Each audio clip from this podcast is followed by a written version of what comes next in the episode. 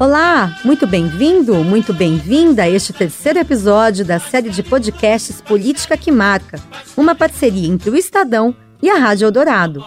Eu sou Adriana Ferraz e vamos te contar a partir de agora os bastidores da construção do Mercadão, um dos símbolos da cidade mais visitados e queridos pela população. Você também vai conhecer um pouco da trajetória política do prefeito que comandou a capital entre os anos de 1926 e 1929, o José Pires do Rio, aquele mesmo que dá nome a uma avenida da Zona Leste. Foi ele quem deu uma arrumada em toda a região da 25 de março, que nesta época tinha entre seus vendedores nada menos do que a Dona Irã Barbosa. É isso mesmo, ele fazia delivery por ali e já batucando. Já imaginou? Sai agora, horas, só amanhã de manhã. E além disso, mulher, tem outra coisa. Minha mãe não dorme enquanto eu não chegar. Informação em ano eleitoral nunca é demais. A narração é do apresentador da Eldorado, André Góes, desta vez como Pires do Rio.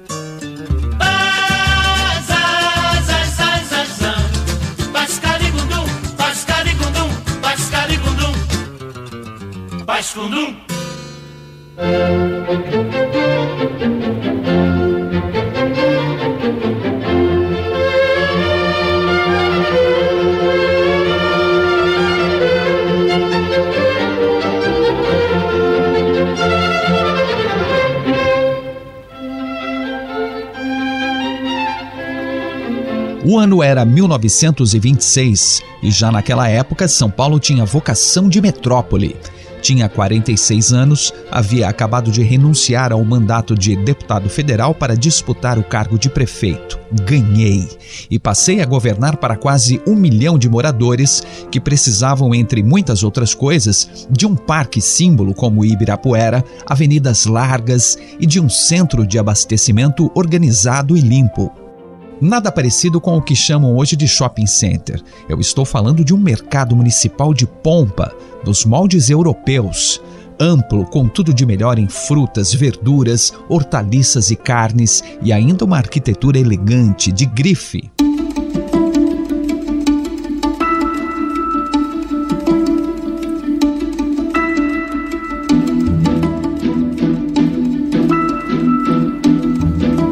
Eu sou José Pires do Rio, o sexto prefeito de São Paulo, eleito com 22.550 votos na última disputa democrática antes da era Vargas. Fui eu que construí o Mercadão.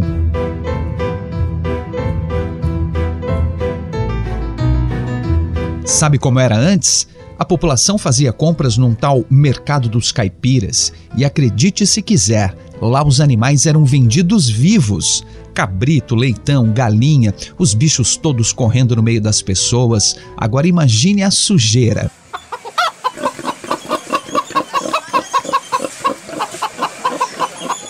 Não podia permitir mais aquilo. São Paulo estava passando por um processo de transformação.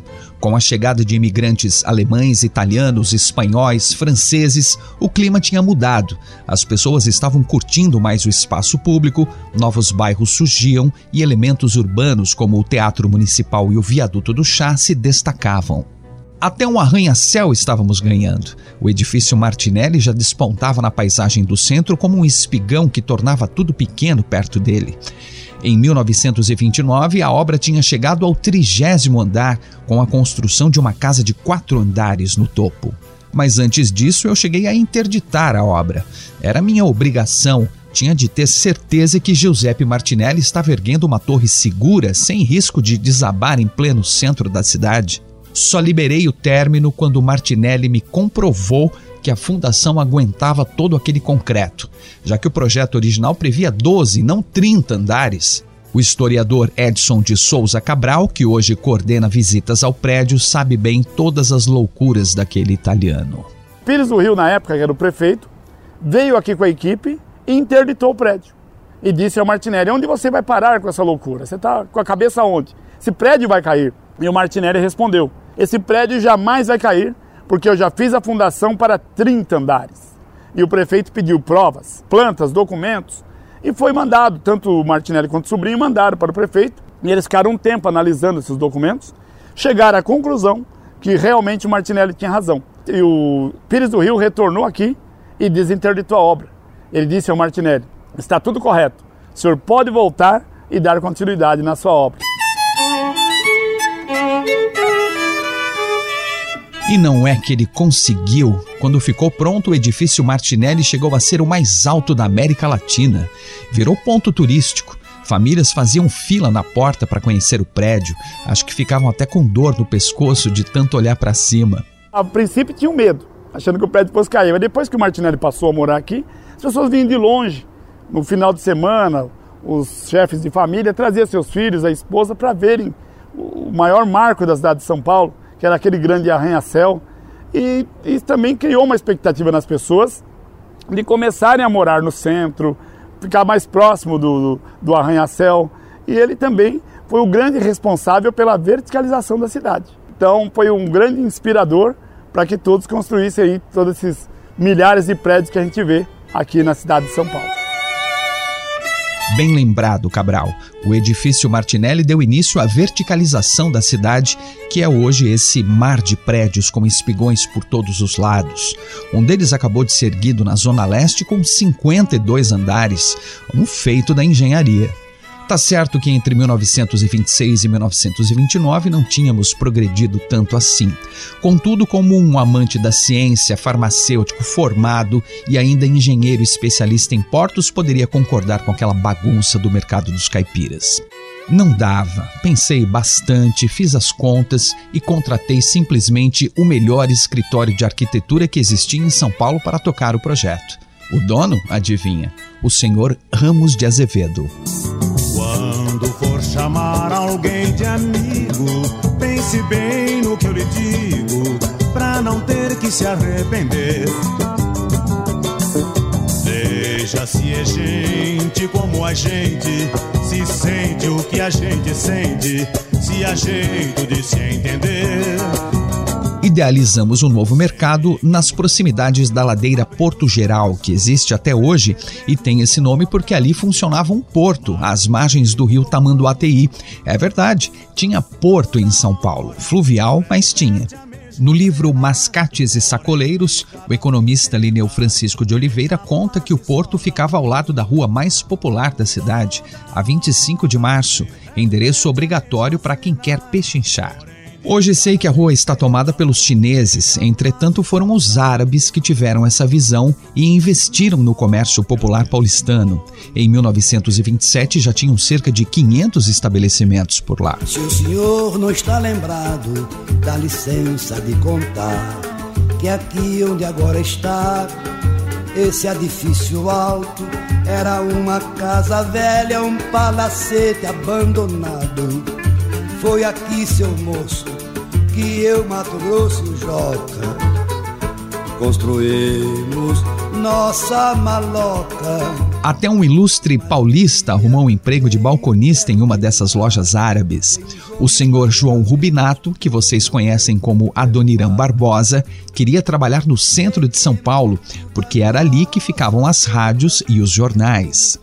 O senhor Lineu conta que a Dona Irã não vendia muito, não. É porque o talento dele era outro, né? O que ele queria mesmo era ser artista.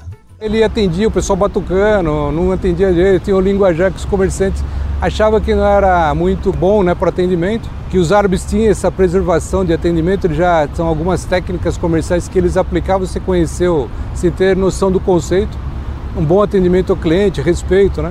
E a Dona Irã quebrava tudo isso daí, né? Aí falaram para ele, vai entregar então as mercadorias. O pessoal pegava e entregar. E nessa de entregar ele ficava nas rádios vendo ao invés de voltar para trabalhar. Aí foi mandado embora, demitido, né? E aí ele resolveu retratar o cotidiano, como retratista do cotidiano. Como ele viveu na 25, ele criou até um, uma música chamada Bazares.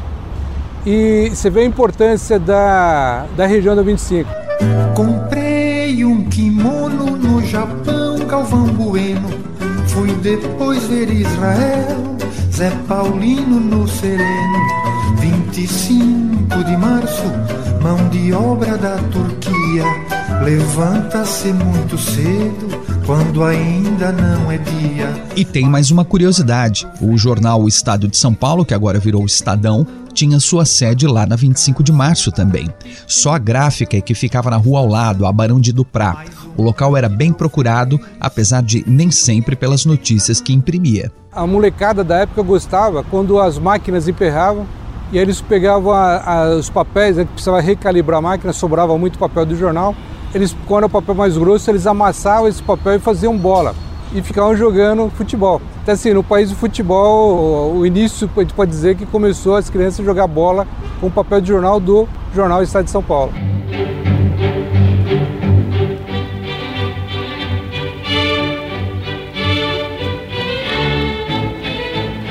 Dessa acho que pouca gente sabia, talvez o acervo do Estadão, e olhe lá, hein?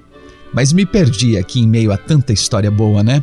Vamos voltar ao Mercadão. Quero falar do projeto que a equipe do Ramos de Azevedo fez. Um imponente edifício em estilo neoclássico, com mais de 12 mil metros quadrados e decorado com uma coleção de vitrais coloridos do artista Conrado Sorgenist Filho. Sorgenist, difícil nome porque é em russo, né? A obra até que não demorou tanto, foram quatro anos. Hoje, pelo que eu sei, uma linha de metrô demora mais de 15 anos. E o tal do Rodoanel começou a 20, nada de ficar pronto. O preço, bom, barato não foi, né? Custou 10 mil contos de réis. Daria 1 bilhão e 200 milhões de reais aproximadamente. Pelo que me contaram, o mesmo valor gasto em um estádio de futebol erguido num lugar bem longe do centro, chamado Itaquera, que nem todo torcedor gosta de frequentar, não é verdade? Já o mercado que fiz é unanimidade em São Paulo. Quem conhece, elogia.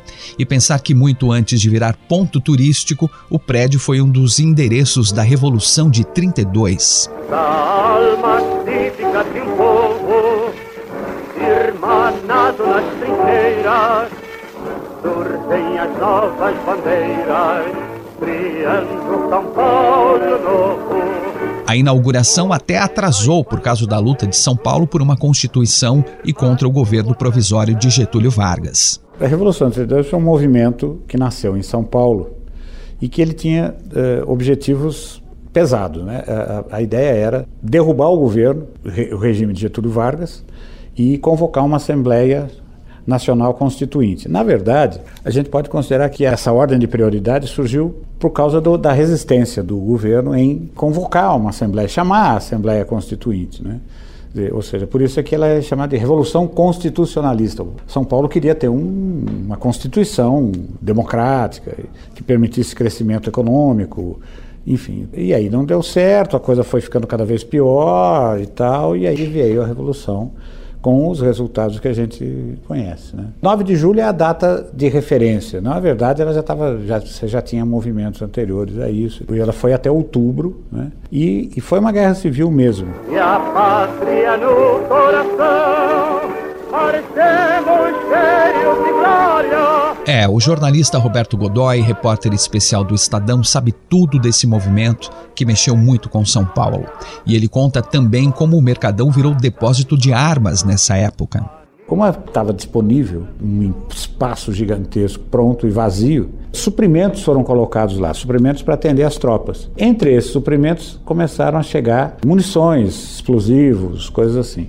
E aí acabou virando um grande paiol, por assim dizer, mais do que um depósito de suprimentos. Num dado momento, cogitou-se até de se fazer ali uma, uma espécie de hospital de campanha. Tá? A ideia não prosperou por não havia necessidade, não houve necessidade desse tipo de providência. Mas ali, você, é, num corte, é interessante perceber que tipo de, de, de, de equipamento. Né? Quer dizer, então você tinha canhões pesados, até para os padrões da época, canhões pesados, canhões de 37 milímetros, canhões de 70 milímetros. Então tinha essa munição, que é uma munição importante, tá? É, é, ela é poderosa. Era estocada lá.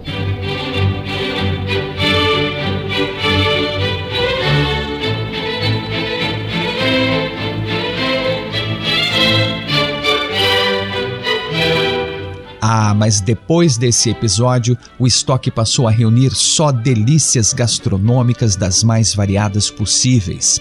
E desde a inauguração, Sabe que o jornal O Estado de São Paulo até publicou na manchete em 25 de janeiro de 1933 uma notícia sobre a abertura? Dizia assim: o novo mercado municipal de São Paulo, que agora se inaugura oficialmente, constitui, pela grandiosidade da sua arquitetura e de suas proporções, não só o mais vasto edifício municipal do Brasil, como, na espécie, de toda a América do Sul.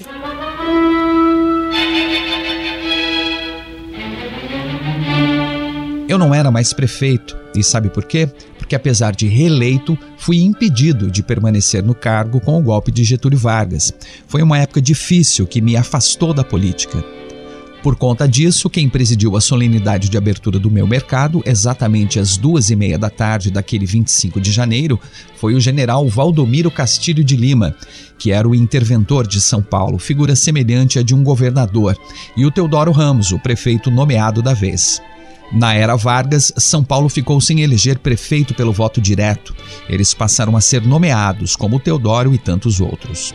Um deles, muito falado até os tempos atuais, começou a moldar São Paulo no meu governo, como chefe da Secretaria de Viação e Obras Públicas.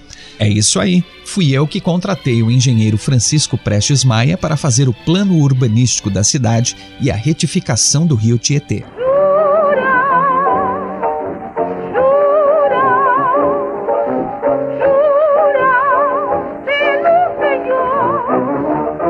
Na época parecia uma boa ideia mudar o curso do rio, concretar tudo em volta. Hoje sei que essa decisão é muito criticada, mas como é que poderia imaginar que a obra fosse causar ainda mais enchente se o objetivo era justamente evitar os problemas gerados pelas cheias? E o Prestes Maia virou prefeito, poderia ter cancelado o plano, não o fez. Bom, mas isso vocês falam com ele logo mais. Da minha parte, lamento que até o meu mercado tenha sofrido com enchentes e depois um certo abandono pelo poder público. Sei que foram feitas pequenas reformas no prédio nos anos 1970 e 1980, mas acredita que foi uma mulher em 2004 que recuperou o prédio e deu vida nova ao mercado? Nem sabia que uma mulher pudesse um dia virar prefeita. E a Marta Suplicy não foi a primeira, não. Antes dela teve a Luísa Erundina, que abriu o caminho para anos depois a Marta assumir e encarar os problemas do mercado. O Mercadão, quando eu, eu entrei no coração do problema, falei, ai meu Deus, como é que eu vou resolver isso? Porque ele podia ter um incêndio a qualquer momento precisava uma reforma hidráulica, uma reforma elétrica. E os vitrais, que são tão lindos, eles estavam precisando de reparo, de recuperação, manutenção, tinham que ser retirados para isso ser feito. O chão também estava horrível. Agora, um mercado desse porte, que com essa história, ele não merecia ficar assim. Então foi a primeira obra com o dinheiro do BID que nós iniciamos, né? E foi uma obra que me deu muita satisfação, porque ficou maravilhoso.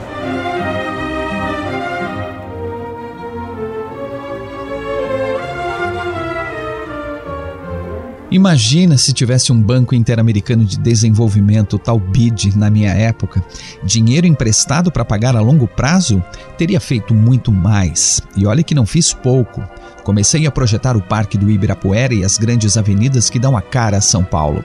Ainda assim, confesso que não pensei em fazer esse mezanino criado pela Marta. E a novidade que foi inventada é que eu tinha acabado de ir numa cidade, no outro estado, não lembro bem qual era tinha, eu visitei o mercado porque eu estava muito atenta aos mercados e vi um mezanino e falei, meu Deus, mas isso tem que ser feito em São Paulo. E foi assim que surgiu esse espaço que eu estou vendo com muita satisfação.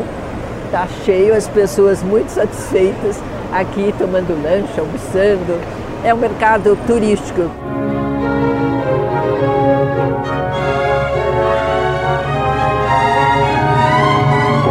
Se você quer comprar um produto de alta qualidade e não precisar andando de canto em canto, você vem no mercado de São Paulo. Ele também é famoso por isso. Então juntou duas coisas muito importantes.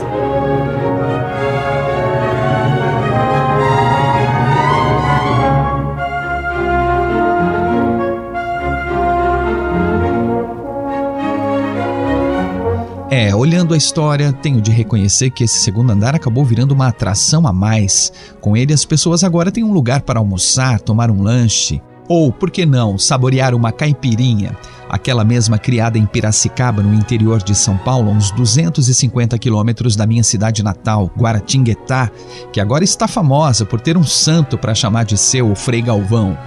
Eita, já me perdi de novo. Melhor deixar o José Carlos, que é diretor da Associação dos Permissionários do Mercado, falar um pouco. Em 2004, ele teve essa mudança grande que foi construído esse mezanino aqui, né? É, a concepção de ter uma, uma praça de alimentação aqui no mercado. Então são oito tipos de comida aqui no mercado, nesse mezanino. É, aqui são em torno de 5 mil pessoas que cabe aqui no, no, no mezanino. E mudou um pouco a característica do mercado. Centro de abastecimento, ainda é um abastecimento, mas uma cara mais, apelo mais nessa, na gastronomia, restaurantes, trazer mais esse público, né? não só do centro como de fora. E aumentou muito a, a frequência de turistas aqui no mercado.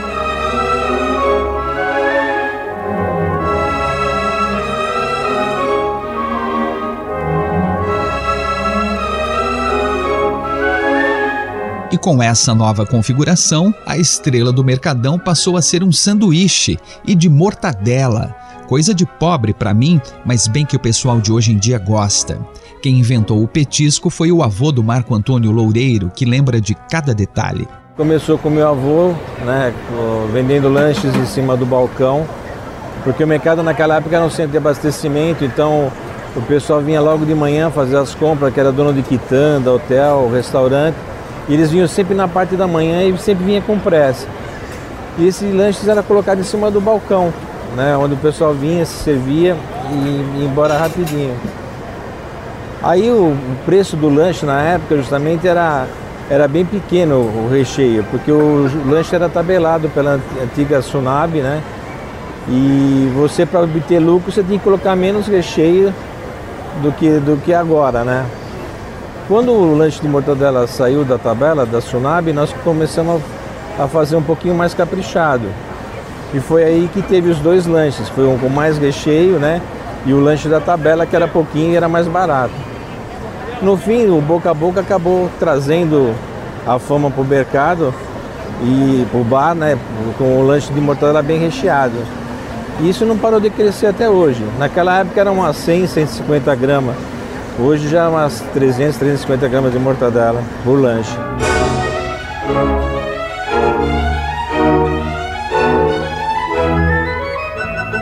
A Superintendência Nacional do Abastecimento, a SUNAB, citada pelo senhor Marco Antônio, já foi extinta. Os preços são liberados, não só para o sanduíche de mortadela, como para todas as outras maravilhas do mercado. Pastel de bacalhau, queijos dos mais variados tipos, especiarias diversas, frutas maravilhosas, azeitonas. O Silvio de Oliveira vende até carnes exóticas, como de jacaré, coisa estranha no meu tempo. Tem cateto, capivara, queixada, pato, marreco, javali, tem rã, tem todos os tipos de animais, tem uma fauna aí. Comecei com, fazendo entrega, fazendo as entregas, virei açougueiro e fui me estruturando, fui crescendo. Hoje eu tenho é, quatro bancas aqui no mercado. Acho que para quem vem, aqui passa uma boa parte da população, é um, um serviço que distrai, é gostoso sempre estar falando com as pessoas diferentes, gostoso mesmo.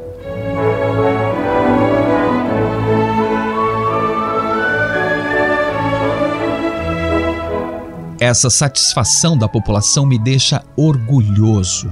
A experiência de ter sido prefeito foi muito enriquecedora para mim. A Marta Suplicy também fala isso. É especial estar à frente de São Paulo de longe. Foi o cargo mais difícil. Eu fui ministra da Cultura, fui ministra do Turismo e fui senadora oito anos. Mas de longe o que eu mais gostei, porque você pode fazer, você muda a vida das pessoas. E se a pessoa tem essa intenção de fazer o melhor, é uma satisfação todo dia junto com a agonia, porque cai ponte, tem incêndio, tem inundação. Ai, é difícil, não tem recurso para fazer tudo. Mas tem coisas que você pode fazer, você tem que escolher o que você vai fazer, o que vai beneficiar mais pessoas. Não existe amor em SP, um labirinto místico, onde os grafites gritam dá pra descrever. Posso reclamar, não. Deixei um legado de respeito, tanto em realizações como em estudos e planejamentos. Ações que não costumam ser valorizadas, mas que são essenciais para o futuro de uma cidade. O Parque do Ibirapuera, por exemplo, só saiu do papel porque a minha gestão reservou aquela área imensa da especulação imobiliária, ou ao menos tentou. Hoje sei que o parque é o queridinho dos paulistanos. Mas voltando ao mercado, quem diria, ele ainda virou espaço para cantor e poeta. O vendedor de queijos Joselito alegra quem passa por lá com as canções de Nelson Gonçalves. Em Joconda fui buscar o sorriso e o olhar entre barris e gamor. E para a maior beleza dele o porte de nobreza de Madame Pompadour. E assim de retalho em retalho, terminei o meu trabalho e o meu sonho de escultor. E quando cheguei ao fim, tinha diante de mim você, só você, meu amor.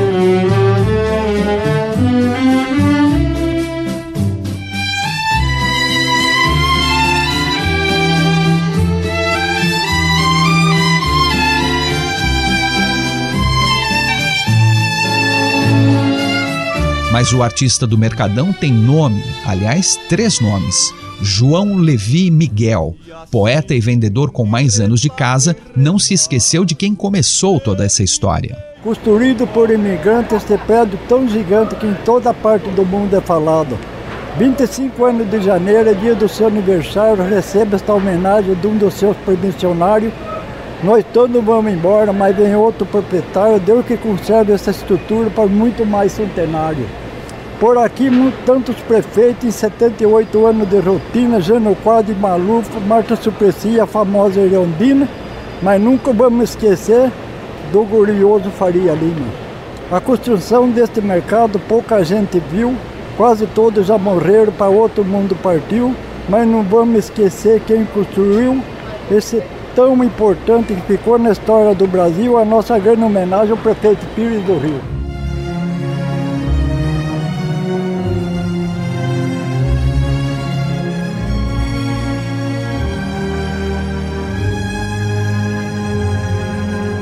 Viu só? Posso não ter sido um prefeito popular nos moldes de hoje, com legiões de seguidores nas redes sociais, claro, isso nem existia na minha época, mas dei nome a uma importante avenida da Zona Leste e, como bem declamou o senhor Levi, ainda se lembram de mim, ou pelo menos sabem que eu estou aí, na história do Mercadão.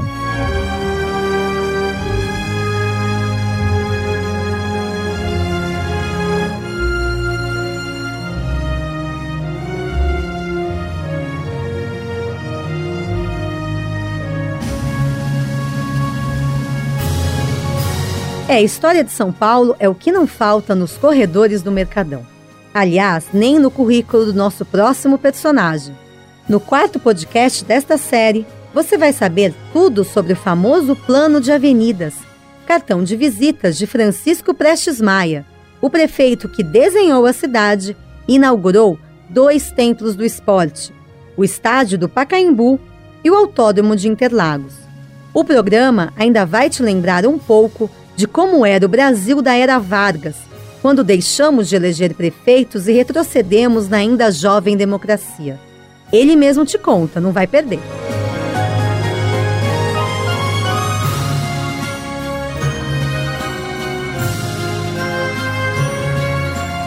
Este podcast tem reportagem, produção e roteiro de Adriana Ferraz e Ana Paula Niederauer. A narração é de André Góes e finalização de Carlos Amaral. O editor Coordenação de Política é o Eduardo Catá e o editor do Núcleo de Áudio do Estadão é o Emanuel Bonfim.